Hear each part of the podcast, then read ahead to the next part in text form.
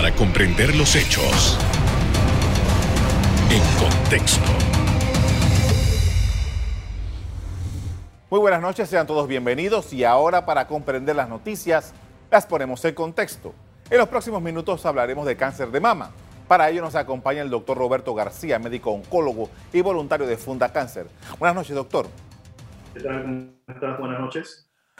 Gracias por haber aceptado nuestra invitación, doctor. Definitivamente el mes de octubre es un mes que utilizamos en casi todo el planeta para recordar la situación del eh, cáncer, particularmente el cáncer de mama.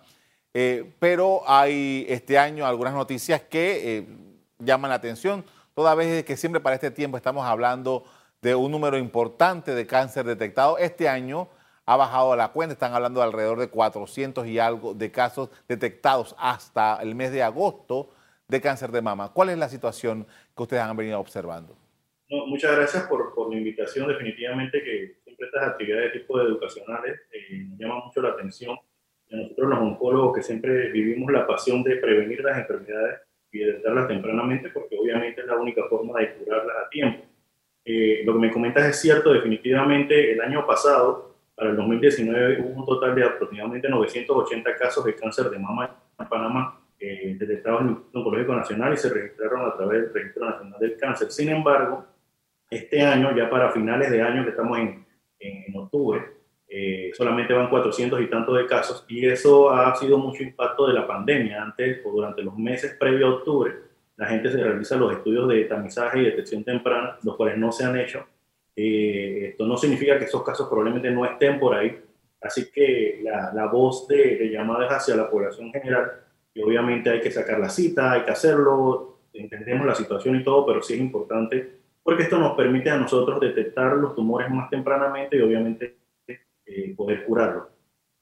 Muchas personas tienen alguna aprensión a visitar centros médicos toda vez de la situación que estamos viviendo con la crisis sanitaria por coronavirus.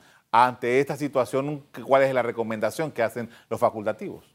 Bueno, principalmente esto, eh, programar las citas. En la mayoría de los centros, eh, lamentablemente dentro del punto de vista público, sí hay un evidente colapso en la medicina. Eh, sin embargo, en centros privados sí se pide, sobre todo, programar las citas digamos, en horarios estipulados y ser puntual en esos horarios para evitar las conglomeraciones. Eh, usualmente lo que buscan eh, eh, utilizan tiempos de entre cita y cita de hasta una hora para evitar que las personas, digamos, estén en contacto. Igual siguen teniendo las mismas medidas de precaución, con su mascarilla, con su, en algunos casos los antifaces, e inclusive el, el gel alcoholado siempre y el lavado de manos frecuente para poder asistir a estos centros. Doctor, el valor, el valor, el, el la importancia que tiene la detección oportuna del cáncer de mama para las mujeres? Wow, esa es una excelente pregunta y de veras que es algo que, tú sabes, a veces uno se pone un poquito, digamos, molesto porque siempre solamente en octubre que la gente como que se acuerda del cáncer, pero inclusive esta campaña en octubre ha permitido una disminución importante eh, y, y, ojo que es importante saberlo en la mortalidad del cáncer de mama. Solamente la prevención a través de la mamografía, eh, y obviamente los estudios de ultrasonido y otros estudios de detección temprana, permiten una reducción de hasta un 20% en la mortalidad. Los casos siguen aumentando, eso sí es cierto, a lo largo de los años.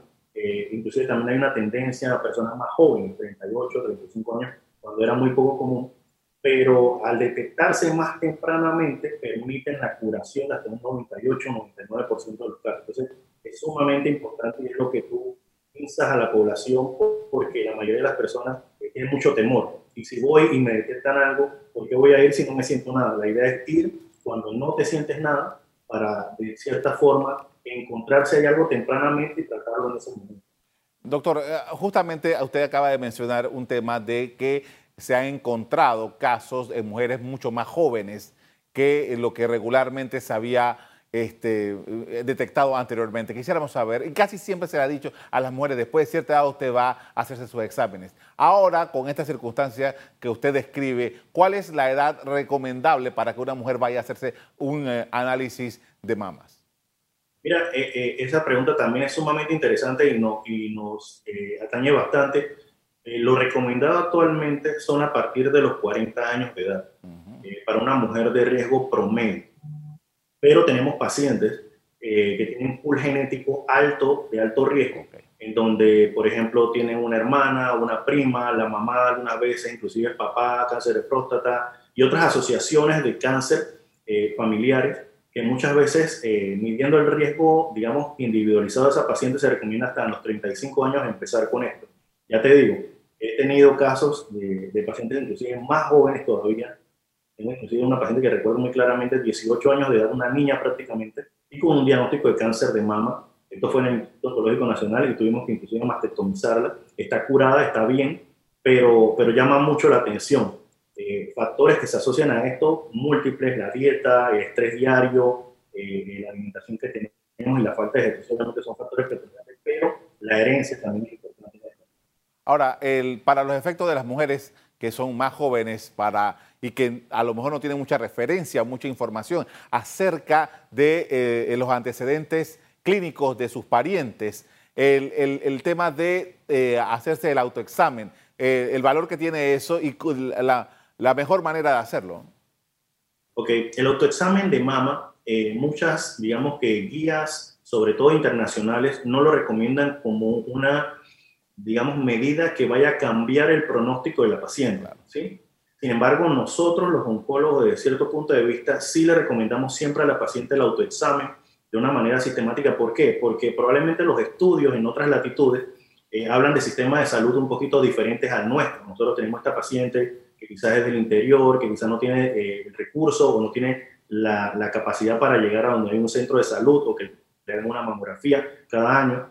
Entonces, esos son los pacientes que nosotros, digamos, eh, instamos a que se hagan el autoexamen. Eso usualmente se le pide al paciente y después que sale del baño o durante la, ducha, se haga un examen, digamos, en contra o alrededor de las manecillas del reloj y que termine entonces en la punta del pezón buscando cualquier tipo de masa o alteraciones o cambio en la consistencia de la mama. Eso solamente toma 5 o 6 minutos si acaso y obviamente sí cambia conducta porque si te encuentras algo, obviamente vas a buscar un profesional para que, para que te lo evalúe más completamente. Y no necesariamente cualquier eh, anormalidad que haya en, en el seno significa que puede ser un tipo de cáncer y además no hay tampoco un tema de que tenga un síntoma. Exacto, exacto. La idea de esto y sobre todo de las campañas de detección temprana es que no, no llegue la paciente a tener el síntoma. Eh, esto, la campaña de detección busca encontrar microcalcificaciones, sobre todo que son la primera etapa quizás de cuando empieza apenas la célula a cambiar. Eh, ya cuando la paciente tiene una tumoración, sobre todo el dato importante, cuando la tumoración es no dolorosa, es donde uno tiene que prestarle un poquito más atención. Muchas veces, muchachas jóvenes, eh, ya te digo, es una casi el 80% de mi consulta, muchachas jóvenes con quistes mamarios o con enfermedades fibroquísticas, obviamente eh, eh, se detecta una lesión y usualmente le duele. En ese caso, cuando es un poquito dolorosa y que va, digamos, con, periódicamente al mes, uno piensa que es un quiste o un fibroadenoma y hay que verse, obviamente tiene que verse con un especialista, pero no es algo como de tanta preocupación, a diferencia de cuando encuentras una masa no dolorosa a la palpación. Ahí sí hay que prestar un poquito más de atención y más rápido. Doctor, con esto vamos a hacer un primer cambio comercial y después vamos a hablar sobre las alternativas que existen para las mujeres para buscar eh, ayuda ante estos casos. Al regreso, seguimos analizando también la incidencia del cáncer mamario en el país. Ya volvemos.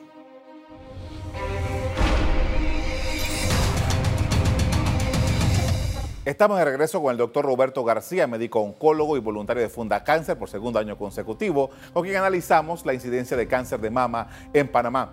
Y le quería preguntar, doctor, porque muchas personas a veces, eh, en el caso de las mujeres, pudieran pensar de que, que si eh, voy a un determinado hospital o a una clínica, etcétera, hay alternativas que presenta la sociedad panameña a través de organizaciones no gubernamentales como la que usted, la que es voluntario, en la que eh, las mujeres pueden acercarse para tener alguna aproximación en, en el sentido de poder tener una, una atención para, y orientación en el tema de cáncer.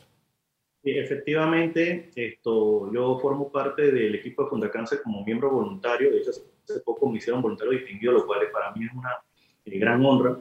Esto, y sí, eh, desde el 2016 estamos participando en un programa, el programa se llama Detección con Solución.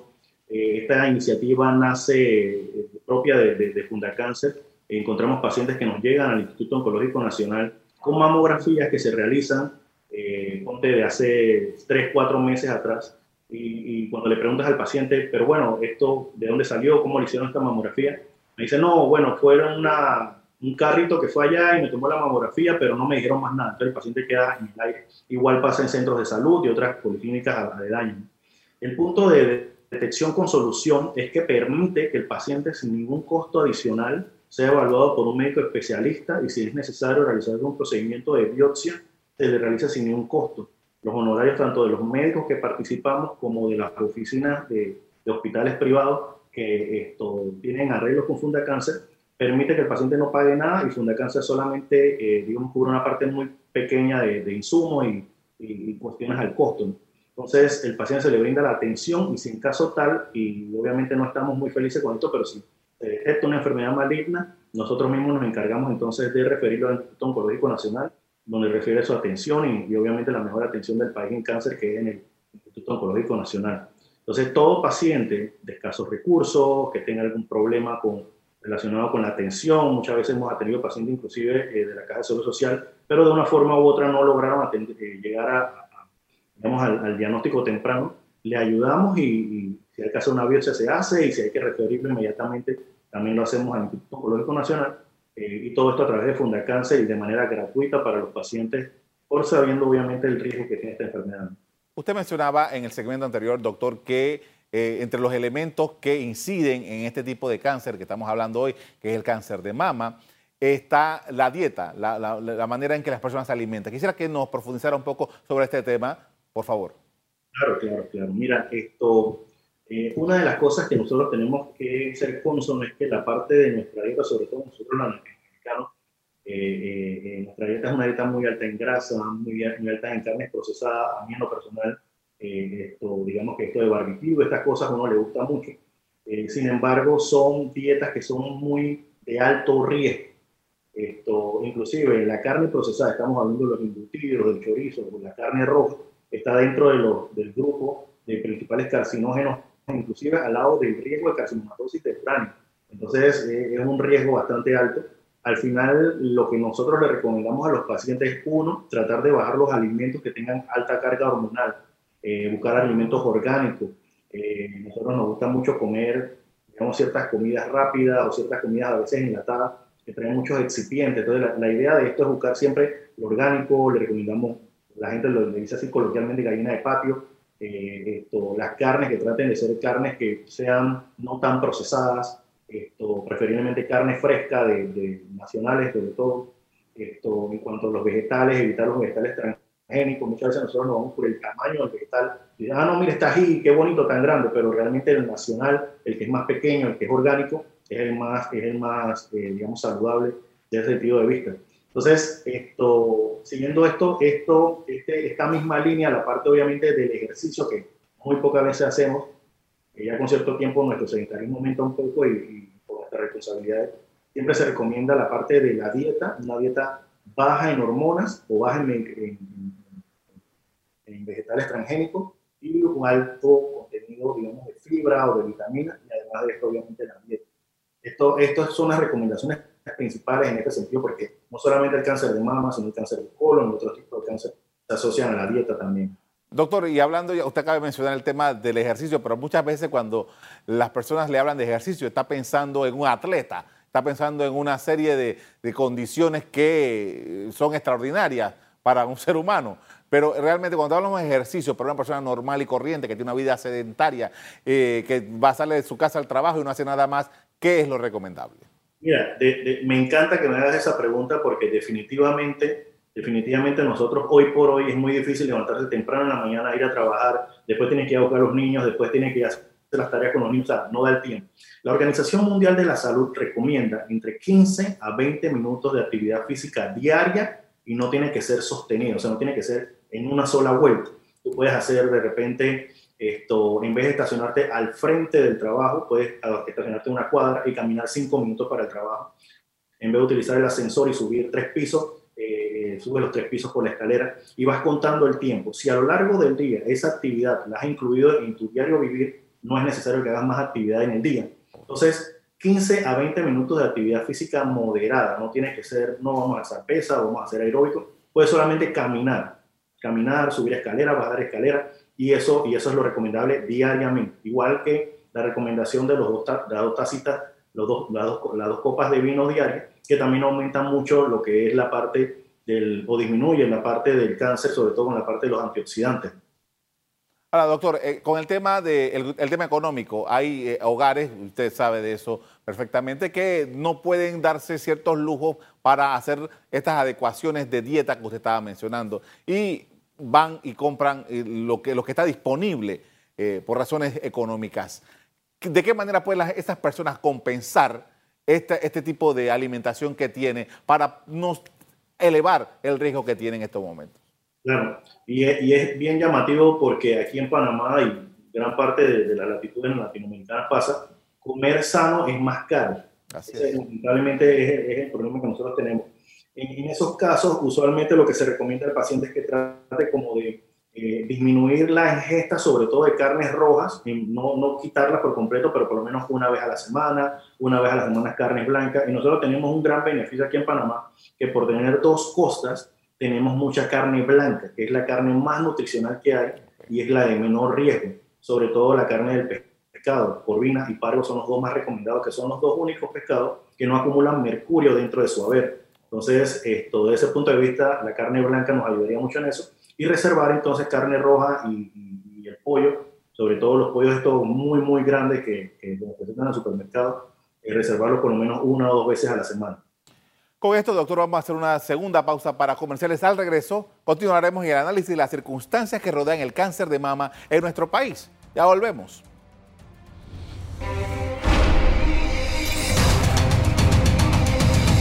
En la parte final estamos de regreso con el doctor Roberto García, médico oncólogo y voluntario de Funda Cáncer, compartiendo datos acerca de los casos de cáncer mamarios en Panamá.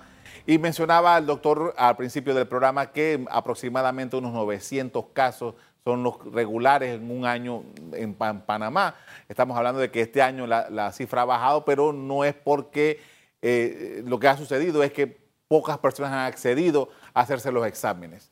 Ahora, doctor, con estas circunstancias que estamos viviendo, ¿cuál sería el, mejor patrón para que eh, tanto las autoridades de salud, los organismos de salud como el Instituto Oncológico Nacional y las personas, en este caso las mujeres, puedan ponerse de acuerdo para que efectivamente logremos trazarnos una meta, cosa de que este año o eh, con el primer trimestre del otro año logremos detectar más casos, porque e, es, fundamental la detección.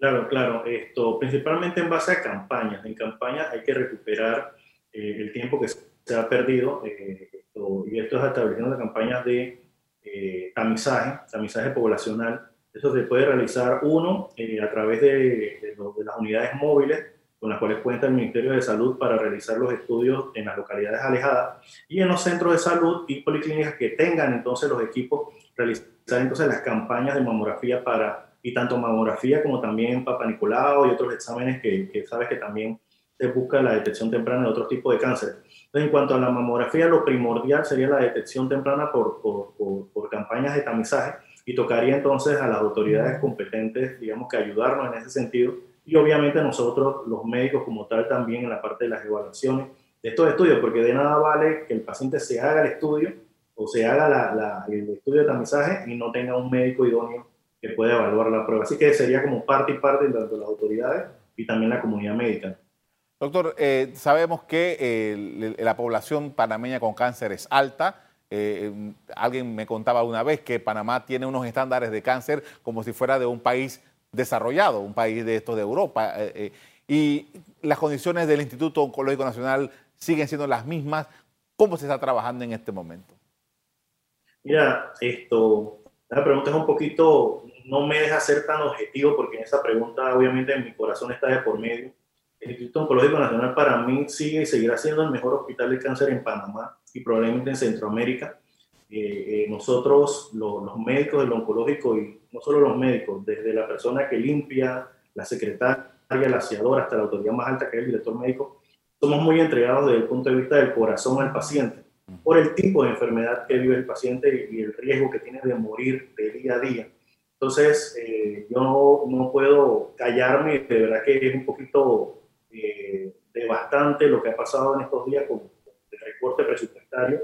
Nosotros estamos trabajando casi que con las uñas y definitivamente que lo hacemos con todo el amor que podemos pero a veces nos quedamos cortos en ciertas cosas, insumos, en otras cosas que necesitamos para poder atender a estos pacientes que ya de por sí tienen un factor del contra como es el cáncer, ahora que te falten ciertas herramientas para poder sacarlo adelante, todavía nos hace la, la labor más difícil. Entonces, eh, ya te digo, no puedo ser tan objetivo por, porque es algo que me encierra a mí muy personalmente y, sé que día a día todo el personal de ahí brindamos, digamos, la atención eh, más desmedida que se pueda medir en un hospital público, porque el Instituto Oncológico Nacional, siendo un hospital público, eh, tiene su fila, pero nosotros tratamos de que eso no pase. Tratamos que el paciente llegue y todos los exámenes y tratamientos se reciban lo más pronto posible, porque sabemos el tipo de enfermedad que es. Ahora, doctor, el, el, cáncer de mama es, una preocupación de salud. Eh, ¿Podemos definirlo así en este momento? Realmente, realmente, desde el punto de vista de incidencia, sí ha aumentado mucho el, diagnóstico de cáncer de mama. Pero en cuanto a control de él y su mortalidad, vamos en disminución. Y esto es gracias a este tipo de campañas. Eh, sí es cierto que ha aumentado mucho los casos y definitivamente yo estoy operando cáncer de mama, casi que 15, 20 casos veo eh, a la semana en el Instituto Oncológico Nacional. Eh, pero, pero desde el punto de vista de control sí se logran controlar, sobre todo porque están llegando más tempranamente. Y eso es lo importante de este tipo de campaña y por lo cual siempre nos, sentimos complacidos en participar y, apoyar desde todo punto de vista eh, eh, a cualquier fundación en este sentido. Tenemos varios años de este tipo de campaña en el mes de octubre. Podríamos decir nosotros en conclusión de que la campaña, tal como se ha establecido, que en el que, yo sé paso, está el, sector privado y el sector público unido generalmente para esta campaña, ha logrado sus frutos en todos estos años. Sí, la respuesta es sí, la respuesta es sí y creo que debemos tomar la iniciativa en otros tipos de tumores de otras partes del cuerpo no solamente en cáncer, sino en los temas de diabetes, de cardiopatía, de otras enfermedades, porque es nuestra función, ustedes obviamente como comunicadores sociales y nosotros como médicos, es nuestra función conjunta llevar educación a nuestra población. Esto del COVID y estas cosas ha permitido que, que, que mucha gente tenga conocimientos básicos de cuánto es la infectología, en cuanto a otros temas relacionados al riesgo de transmisión de esta enfermedad y ves personas que antes nunca pensarías que usarían una mascarilla o antes nunca pensarías que se lavarían las manos eh, haciendo este tipo de medidas. Entonces, eh, yo creo que desde ese punto de vista, la campaña del cáncer en octubre de, mama ha sido, digamos, un éxito, eh, pero sí creo que debemos extenderla cada mes, hacer otras cosas y obviamente no solamente concentrarnos en el cáncer, sino en las otras enfermedades que atañen a nuestra población. En cuanto a cáncer, ¿cuál sería el un punto, ya que usted lo menciona, un punto que debíamos tomar en consideración eh, por el, número, que, que, a lo mejor no lo tenemos en el panorama ahora mismo, pero que es importante tenerlo en cuenta? El, el cáncer de colon es un cáncer que azota mucho a nuestra población. Eh, esto, colon y recto, esos dos unidos son, son cánceres que son muy comunes. El cáncer de estómago, que increíblemente afecta a gran parte de nuestra población, sobre todo en las zonas apartadas de nuestro país. El, cáncer de páncreas, que lamentablemente no tenemos digamos, herramientas para detectarlo más tempranamente y no tanto por el número de pacientes, sino que cuando el paciente tiene una tumoración pancreática, su pronóstico de entrada, a pesar de que sea algo pequeño, no es muy bueno. Entonces, eh, digamos que esos son como los principales tipos y obviamente el cáncer de pulmón, que ese es uno de los más comunes y, la medida solamente de no fumar eh, disminuiría mucho lo que es el riesgo de desarrollarlo. Entonces, desde ese punto de vista, esos son los principales. Eh, nosotros para septiembre estamos tratando de hacer la campaña de cáncer de próstata, que es la cinta celeste. Antes la uníamos los dos en octubre, pero se decidió intentar que septiembre sea el cáncer de próstata y creo que esa es la vía en la que lo vamos a llevar ahora para, para ir cada mes entonces eh, valorizando cada uno de estos temas. Finalmente, doctor, una recomendación a las mujeres que nos están sintonizando en cuanto al cáncer de mama. Bueno, mi recomendación primordial es primero, no tengan miedo, los mitos de no ir al médico a hacer su evaluación no solamente la evaluación eh, para detectar cáncer de mama, sino otras evaluaciones como la evaluación ginecológica con el Papa Nicolau, los exámenes generales eh, anuales y eh, toca, tócate siempre porque esa es la principal herramienta de, digo yo que del pobre, eh, porque si, si, no, si no tenemos la, la, capacidad o no tenemos un centro cercano, la principal herramienta es que la, la, la mujer se haga su autoexamen y se autodetecte eh, cualquier cosa y obviamente buscar la atención especializada en ese caso. Le agradezco mucho, doctor, por habernos acompañado esta noche con esta importante información, para, no solamente para las mujeres, sino para todas las familias. Exacto, mil gracias, mil gracias por la invitación, de veras que, que muy agradecido. Hasta luego. Las, estadísticas nacionales registradas por el Ministerio de Salud indican que el cáncer de mama en mujeres tiene un alta, una alta incidencia. Ocurren unos 700 casos anuales y la mortalidad, aunque ha ido bajando, es, importante el número. Hasta aquí el programa de hoy. A usted le doy las gracias por acompañarnos y les recuerdo que si quieren volver a ver este programa, búsquenlo en el VOD de Cable Onda. En locales, Canal Eco. Me despido invitándolos a que continúen disfrutando de nuestra programación. Buenas noches.